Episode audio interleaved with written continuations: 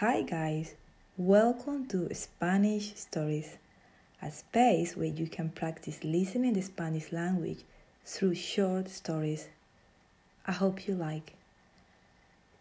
Today's story is about love. La mariposa blanca.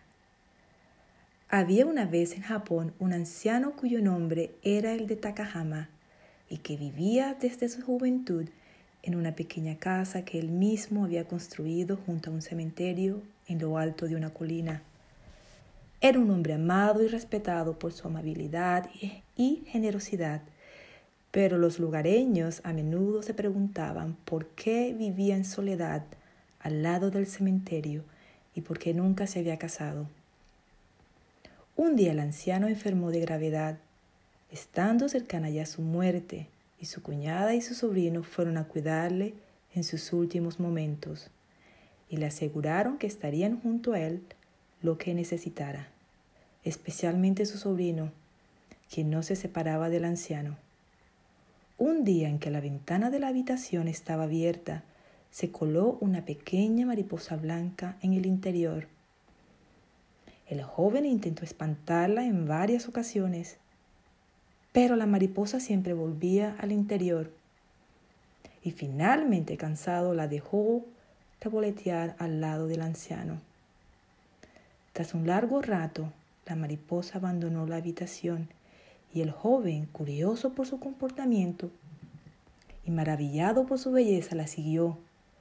El pequeño ser voló hasta el cementerio que existía al lado de la casa y se dirigió a una tumba, alrededor de la cual voló hasta desaparecer. Aunque la tumba era muy antigua, estaba limpia y cuidada, rodeada de flores blancas frescas. Tras la desaparición de la mariposa, el joven sobrino volvió a la casa con su tío para descubrir que éste había muerto. El joven corrió a contarle a su madre lo sucedido, incluyendo el extraño comportamiento de la mariposa, ante lo que la mujer sonrió y le contó al joven el motivo por que el anciano Takahana había pasado su vida allí. En su juventud, Takahana conoció y se enamoró de una joven llamada Kiko, con la cual iba a casarse. Sin embargo, pocos días antes del enlace, la joven falleció. Ello sumió a Takahama en la tristeza de la que conseguiría recuperarse.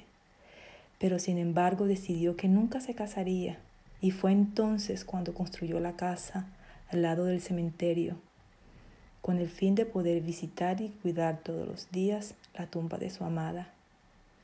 El joven reflexionó y entendió quién era la mariposa y que ahora su tío Takahama se había reunido al fin con su amada Akiko.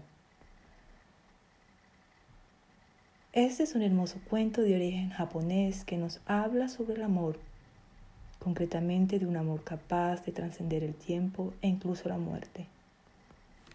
Un amor eterno. Espero y les haya gustado nuestra primera historia. Hasta la próxima. Adiós.